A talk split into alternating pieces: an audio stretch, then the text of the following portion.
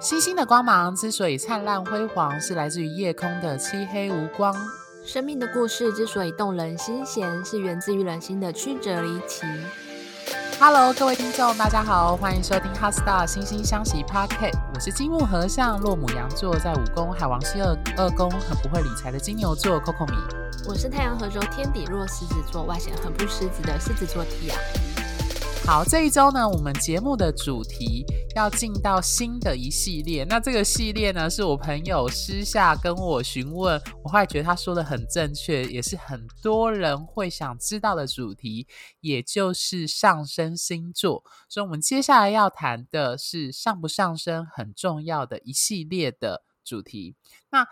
我们这一周呢，会首先谈上升星座的重要性与它的意涵。那其实提到上升星座前呢，我要先帮各位听众讲一个历史名人。那如果有听众有学过心理学，大学修过心理学相关课程的，也许知道这一位人物，他就叫做荣格，是我们说呃弗洛伊德的一个得意门生。虽然后来他们两人就是关系有一些些生变，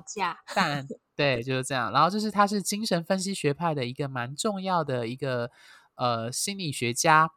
那他本身非常的热爱跟钻研西洋的占星学，那他提的很多概念，在今日，特别是在心理占星都有用到他的说法，比如说人格面具，比如说阿尼玛跟阿尼玛斯，还有 shadow，也就阴影，以及情节等等，或是呃集体潜意识。还有更重要的就是同时性这个概念，它其实，呃，它这些概念都非常的在我们的占星学里面都有用到它的概念的衍生，或者是在我们解盘时的运用。比如说阿尼玛跟阿尼玛斯就谈的是金星、火星的阴性特质的原型跟阳性特质的原型这件事情。那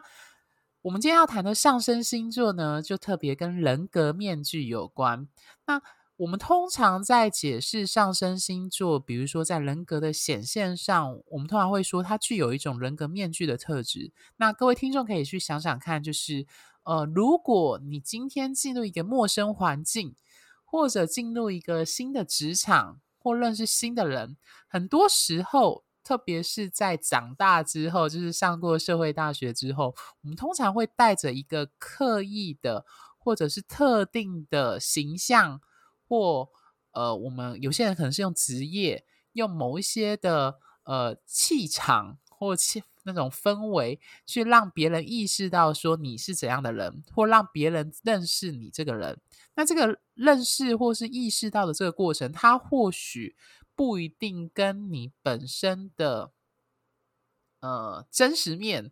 或者你内在的另外一个部分会有相呼应，所以我们会称为它叫人格面具。那上升星座它就有这样的特征。其实这个缘由就出在于上升星座的原理。Tia，你要不要跟听众讲讲看，上升星座的由来是怎么在命盘上画出来的？OK，上升星座是我们出生的。那个时候，我们所在位置的正东方黄道上面的星座，就像我们今天如果打开那个嗯 Star Walk 这个 APP，那我们往东方那个位置把手机摆过去的时候，会出现有一个星群的那个星座，就是所谓的上升星座。那这个上升星座呢，它的意涵跟太阳很像，太阳是从东方升起，到中午的时候会出现在我们头顶的正上方，最后从西方落下。所以这象征着太阳的这一个东升西落的过程，就像我们人的一生一样，就是从出生那一刻，从东方往上爬，爬到天顶。被众人看到的这个位置，那这个从东方爬往上升，爬升到众人可以看到的这个位置，这个动作就叫做上升星座。那为什么是东方呢？东方这一个位置的对占星学来说非常重要，它是太阳升起来的位置，有祈祷跟引发的意涵。从东方的上升点。到天顶到西方，西方的这个点我们叫做下降点，也就是大家耳熟能详的下降星座。我们通常在看伴侣关系的时候会看的下降星座。那这一条线呢，从东方画到西方，在地平线上面画出了一条生命当中非常重要的轴线。这条轴线叫做上升下降轴线。这条轴线呢，会把我们的星盘原本是一个圆形的，从中间横的破一半。那上半部呢，指的是我们对外界社会的接触，然后下半部呢，是我们所谓的内在自我家庭的这个范畴。这一个轴线非常的重要。我自己对上升星座的解读是，上升星座这个星座在星盘上面，它没有实体的行星的影响。但是它出现在我们出生时候的东方，所以有一个指引的概念，就像是 Coco 明刚刚带到的，就是这上升星座它象征的是我们人格的一个面具。其实我在很多个案的故事当中看到说，这一个上升星座培养出来的人格，往往不会是星盘上面原有配置的元素。那当这个元素被培养出，呃，这一个上升的人格被培养出来之后，通常。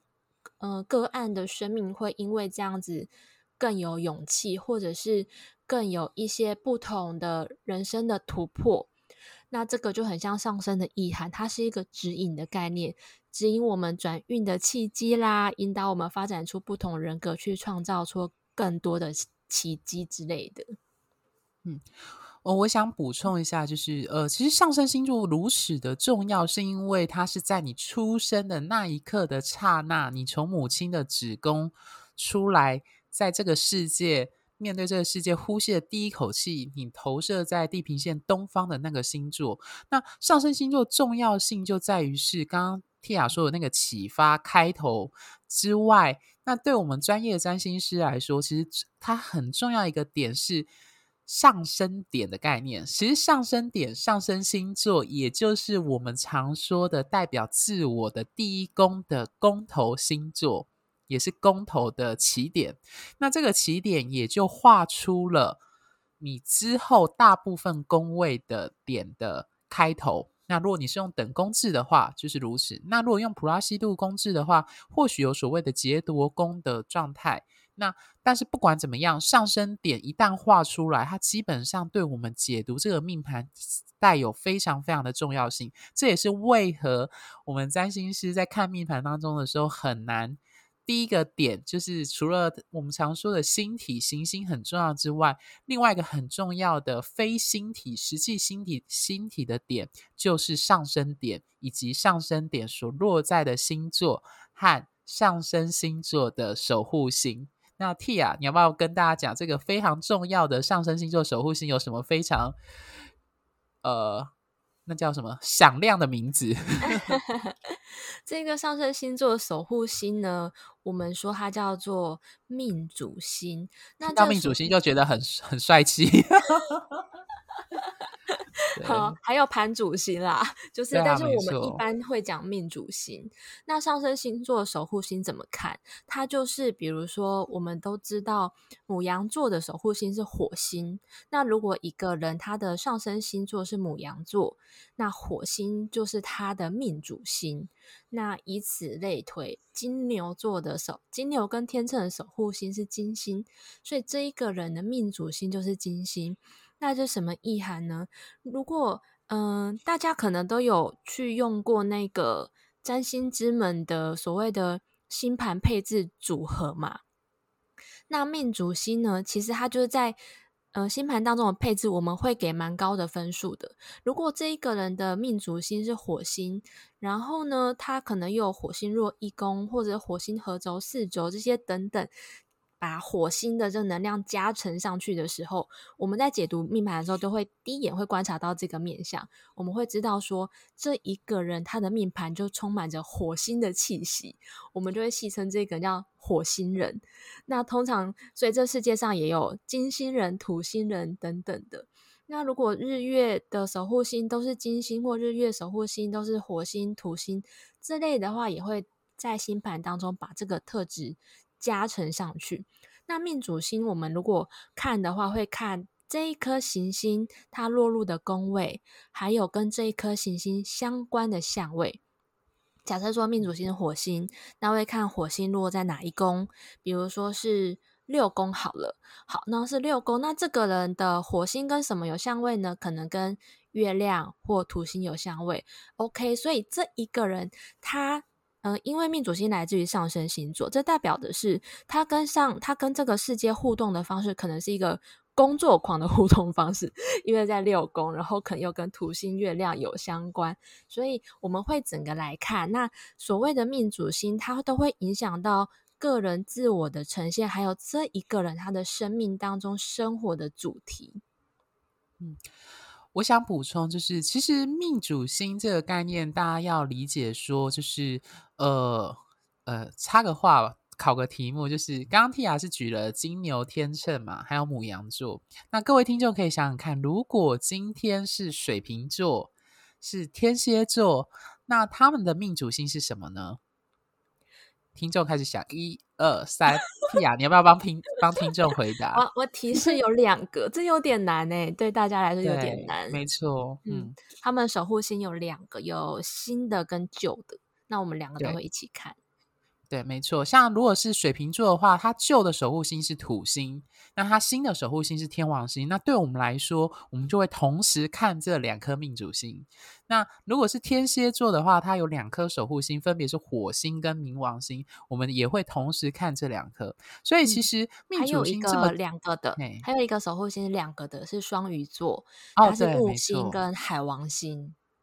对，没错。所以简单来说，命主星为什么那么重要？是因为大家可能呃，大家可能不知道我们占星师解盘的步骤。我们其实有一个 SOP 流程，或者是我们有每个人看中那个点。那命主星就是其中一个非常非常重要的 point 的。它除了命盘上可以看到的行星之外，你的命主星会简单来说有点类似加权指数，会增加我们在解读你这个命盘的一些关联性，还有我们如何去解析你这个人。还有你的上升星座的关联，因为上升星座的守护星命主星就会牵连到上升星座，它会造造成造就一个叙事，让我们占星师可以知道说我们要如何描绘这个人，如何跟这个世界进行互动。对，那其实刚刚 Tia 就已经提到另外一个很重要的。部分就是上升星座的上升点跟下降点画了出来，那以及包含另外一个轴线，我们以后或许会再提到，就是 MC 跟 IC，就是天顶跟天底这些轴线，如果有行星接近的容许度以内的话，我们又会称为合轴星，也就是刚刚 T 亚说的被附身，被这个行星所附身，说什么金星人啊、火星人这样子，很多时候。各位听众听好，就是很多时候这些合轴星的特质，往往可能会盖过当事人的太阳星座，它在外显的特质会非常非常的明显。如果它是合轴在上升点的话，会更明显。对，对，那所以这就是另一方面很重要的地方。嘿，Tia，请说。这个合轴星的容许度数是前后八度，然后刚刚 Coco 有提到，特别是上升的合轴星会特别明显，原因是因为假设这个上升的合轴星是月亮好了，这代表这一个个案呢，他会觉得我跟这个世界的互动的方式必须要用月亮的方式互动，所以他会很积极努力的，嗯，应该不说刻意的。因为有一些星盘上的配置是他从小到大人格养成过程当中一个刻画在潜意识里面的经验培养出来的人格，所以他会很容易展现出呃一个照顾者的角色，或者是很强调情绪、很强调家庭、很重视隐私这一些。可能他从小就被教导说：“诶，你要照顾弟弟妹妹哦，这样你才是好哥哥或好姐姐。”因此，他会当这月亮合轴在它的上升的时候。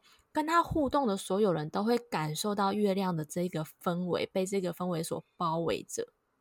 嗯、但是合轴在上升，嗯哼，啊、你说，你说，你说，合轴在上升呢，又会分成在十二宫还是在一宫。呃，只要在容许度以内的话，那他身边的人都会很容易感受到。但如果是超过容许度，假设在十二宫的话，他会比较被隐藏起来，但是他的。潜意识所作所为都会是一个月亮的展现的方式。嗯，我想分享，对。我我想觉得非常的刚刚好，就是巧合。我明天刚好有个个案，他的命盘就是月亮合轴上升在母，他的上升星座是母羊，月亮在母羊，他本身是有双子星群，嗯、他真的很有把月亮特质表现出来，在他外显的状况，他是那一种会就是积极邀别人到他家里，而且他会展现出月亮的对于食物的渴望。对食物的重视，而且会向外外显出来，会把食物带出门的类型。而且，可是问题是，他是要分给大家。那个，而且他是落在母羊座哦，所以他其实有母羊座的那种直接，甚至有一点点那种火爆的特性。所以这种感觉，我不知道各位听众有没有感觉，就是把照顾、照护又加上母羊座的特质。可是，的确，他就真的是把这两种特质展现在他的上升母羊，以及月亮合轴在上升点的月母羊的特征。所以非常的有趣。你是说那个母羊座的意思是？他会直接把食物塞进你嘴里，知道吗？他会很直接、很主动、哦，他会很直接、很主动的向外，就是寻求美食，或者是很直，就是他是很积极的美食主动。对对对对，他不像有些人，就是可能在家喜欢自己研究食谱，不是，他是那种会很积极主动到处去找，然后也会很积极的，就是向外界，就是去追寻，就是食物或是相关的。那另外一个部分，在居家生活的时候，他也会展现出强烈的岳母羊的特征。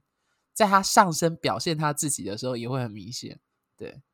这种很适合行动餐车诶，因为就是行动派的 跟食物合在一起这样。对，而且他做菜也速度也很快，很有趣。嗯，哦，对，OK。好，那我觉得讲到这边，各位听众可能不知道有没有头脑跟得上我们的 讲的部分，或许有些听众会听不太懂。那我们接下来讲一个比较务实、实际的东西，就是那就是为什么我们西洋占星在帮，就是我们两位在帮别人算命盘的时候，不管是哪一种什么合盘啊、关系合盘、本命盘，最重要的一个重点就是我们会要求要到几点几分。因为这跟中式的紫薇的命理不同，紫紫薇是要时辰，那时辰是两个小时换一个。可是为什么夕阳要到几点几分，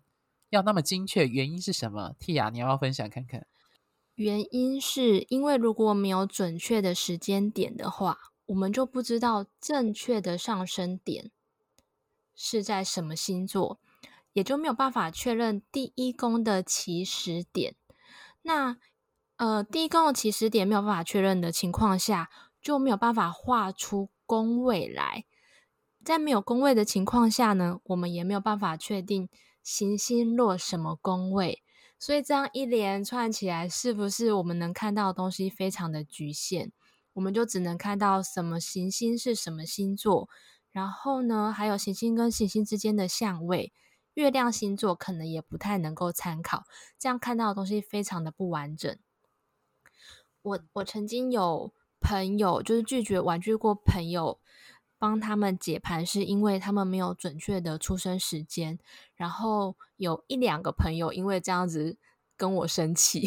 他们以为我是不想帮他们看。但是我相信听众听到这边应该都知道说，其实我们可以看到东西非常的多，但是在没有完整的信、没有确定的时间之下。看的不完整的星盘，它会遗失掉非常非常多的资讯。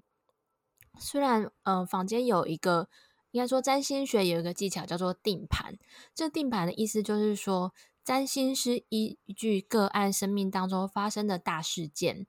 从这个大事件来看行运当时对他的影响，反过来推他的本命盘实际的样貌长怎么样。但是说到底，这个星盘还是推测出来的星盘，那对上升金牛的我来说就没有办法接受星盘用推的这件事情，然后用推的推测的星盘来解读对方，因为我们解读出去的讯息很有可能会被对方嗯非常视为非常有权威的话语，所以在这种情况下。使用推测星盘去解盘，这是我自己是我自己的原则是不不会去接受这件事情的。但是我觉得这这点上面是没有对错的这件事。嗯，我觉得上升星座的我们之所以会要求时间那么重要就是跟上升点、上升星座有关。那原因就在于是，举个例子，我们通常大概是两个小时多左右会换一个上升星座，上升点会换到另外一个上升星座。那如果你今天的出生时间没有记正确，那如果你记的时间刚好是，比如说是上升天蝎座的二十九度五十六分，那代表着你如果时间记早了。也就是说，你实际的时间是比这个晚出生，就代表你实际的上升应该是射手，而不是上升天蝎。所以那个差个几分，对我们来说，之所以有时候会如此重要，是因为你如果在刚好两个星座的交接处，那就会影响到上升点坐落的星座是不同，而上升星座的不同，连带会影响到我们刚刚说的命主星会不同。大家要知道，上升射手的命主星是。木星，那如果你是上升天蝎，是冥王星、火星，就在我们解读上的重点会画得很不同。对，所以其实之所以出生时间对我们来说会要如此重要的原因，就是出在于此。对，嗯、那另外一个概念其实很重要，就是坊间最常我们很常遇到，就是朋友会问我们说，坊间常常在说三十岁之后看上升这个说法呢，它其实。呃，大家知道这个说法的原来，它的它是一个结果的说法，但是大家不知道这个原来是缘由是什么？原因是因为我们刚刚说上升星座像是人格面具，那所谓的人格面具，人格面具是通常我们从小到大要经过社会化，去把这个面具慢慢的就是意识到说我应该用什么样的，比如说用上升天蝎，用上升母羊的方式来去。让外界世界看待我，或是我如何看待这个外在外界世界，它有点像滤镜。你用这个上升星座去看这个世界，可是同时世界其他人也用这个滤镜在看你。那这个滤镜它是需要一个社会化过程去展现的。那所以通常有一些人会说什么，呃，他感觉不到，或觉得他觉得随着年纪越大，他的太阳星座或其他星体感觉不明显，反而是上升星座很明显。原因就在于在社会化过程当中，有时候。在开玩笑，就是我们把面具戴得太硬了，就是拿不下来。你可能就很习惯的只用你的上升星座，而不是展现你原本太阳星座的特质。对，所以才会有出现坊间说的什么三十岁之后看上升的缘由和这样的说法。嗯，我记得我们以前在学上升星座的时候，老师还有提到说，有些人可能五六岁就已经养成他的上升星座了，有些人到。五十岁都还不用活得像他上升星座的样子，因为这一个行塑的过程，大家可以想象，比如说小朋友他是最天真无私的，他可能想要哭想要闹，用哭闹的方式来得到他想要的东西，这时候父母一定会说不嘛。父母在他成长过程会跟他说，某些事情是犯法的，某些事情是社会不期待的事情。你不能这样子做。还有经典的名句，以前妈妈很容易告诉小女生说：“女生怎么可以做没做做样这样子？”这样的互动过程当中，个人的自我会开始受到一点点的伤害，也会学着要用什么样的方式去跟外界互动来保护自己。他会知道有些事情是自己不能做的，即使很想做。他会把它压抑起来，那慢慢的形塑出一个形象是符合外界期待的，还能够保护自己。所以荣格的这个面具，它最大的功用其实是保护他自己不受到外界的攻击。因为当你想怎么做就怎么做的时候，有时候很容易受到外界批评跟攻击。那如果注意到这件事情，去开始修正自己的行为。表现出符合外界期待的样子的时候，我们被批评的机会就减少了。这个时候就会创造出来的这个人格特质，就是我们上升星座的特质。但是随着怎么说，我觉得随着有些人他从很小可能就必须活在他的上升星座的人格特质下面，但是这类的人有时候他到中年或晚年，嗯、他突然觉得。他不想被外界的社会观或者是外界期待绑架的时候，他会毅然决然的想要活出自己原本太阳或月亮的样子。所以上升星座它到底三十岁以后看，三十岁以前看，其实是一个坊间的说法。在现在我们看到它其实呃呈现的面相，如果大家已经理解它的来源的话，就可以知道它很有可能在人生的不同阶段都会出现，也有可能会消失在人生的某个阶段。OK，当被天王星打到的时候，好，好，这个我们在行运流年还会再特别提到，嗯，冥王星的 powerful 这样子，嗯，那其实最后最后我们要有一个彩蛋，算彩蛋嘛，或是一个惊喜，或者是大家非常在意的一件事情，它其实跟上升星座很有关。Tia 知道是什么吗？大家都很在意的东西，没错，就是很多人在问的推运跟流年，就是你要怎么去推估一个人的运势。比如说，我们现在已经即将录这集的时候，已经要即将是二零二二一年的年末了，所以很多人就会开始问说，二零二二年的运势是什么？还有，我之前上节目也是去帮艺人，就是做二零二二年的运势推估，我也要用到上升星座。对，那我相信各位听众听到这里，应该耳朵都竖很竖很竖很 很开，这样子就是原来上升星座跟运势有关。对，大家有没有看，比如说命运好好玩之类的？不是占星老师拿一个看板，就是说，哎，各星座运势的时候，上面一定会写两个太阳顿号上升。其实最重要要看的是上升星座。因为我们在推行运跟流年的时候，是看外现在社会的行星落这一个星座的这一张命盘的宫位，所以其实是要看上升星座。大家可以试试看，下一次看运势的时候，你看你自己的上升星座会不会比太阳星座来得准？那这个用太阳星座来看运势的方法呢？占星学术语叫做隐形缺，它大概也会有影响的程度，大概是百分之三十，或者是解读运势的占星师，他们特别会去看。假设今天冥王星，嗯、呃，对分了太阳，然后这这时候太阳是母羊座，那这段时间太阳母羊座的人就会特别的，嗯，过得非常 精彩。曲折离奇，对，然后所以，除非是解读运势占星师，他有时候也会纳入这个程度，不然大部分的话都是要看上升星座。那看上升星座的话，你还要看上升星座的度数。如果你的上升星座，呃，一个宫位我们算三十度，用那个均分的概念来看的话，如果你的上升星座是落在二十九度，比如说母羊座二十九度。那这个时候，其实你的星盘的第一宫很接近金牛座了。我刚才是说母羊嘛，第一宫很接 很接近金牛座了。所以这个时候你在看运势的时候，你可能看金牛座会比较准确。但是当然最准最准的还是来给我跟 Coco 米姐星盘啦。对，好，所以我们要进入节目的最后的算高潮吗？还是工商？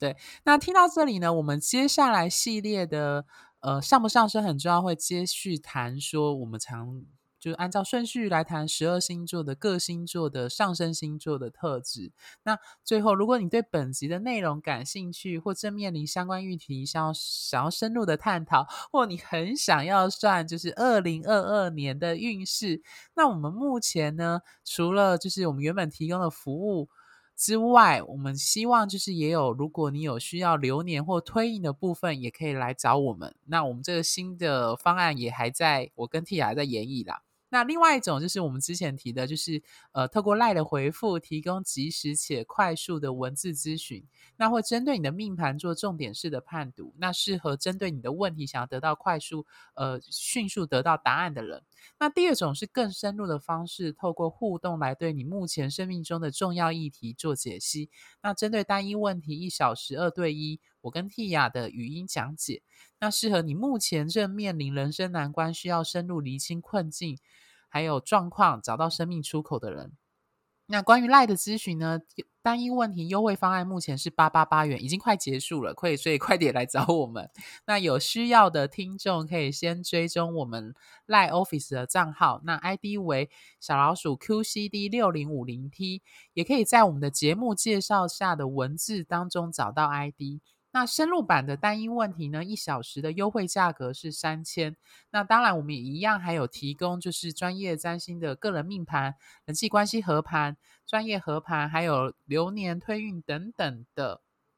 这样的服务。那适合想要自我认识、自我成长的人，那欢迎有需要的听众跟我们联系。那另外呢，就是呃。我自己本身目前也有在做占星的演讲跟咨询的部分，就是如果各位听众有你们公司，像我前阵子才去保险公司去讲，就是职场占星学。那如果你们公司有需要这方面的占星的教育的研习讲座，或者有需要这方面的服务的话，也欢迎就是在我们的节目下面或 Line 或是脸书或 IG 上跟我们联系。对，那星星的光芒之所以灿烂辉煌，是来自于你们的订阅与赞助。HeartStar 心心相惜，真心相待，专属于你的心愿。拜拜，拜拜。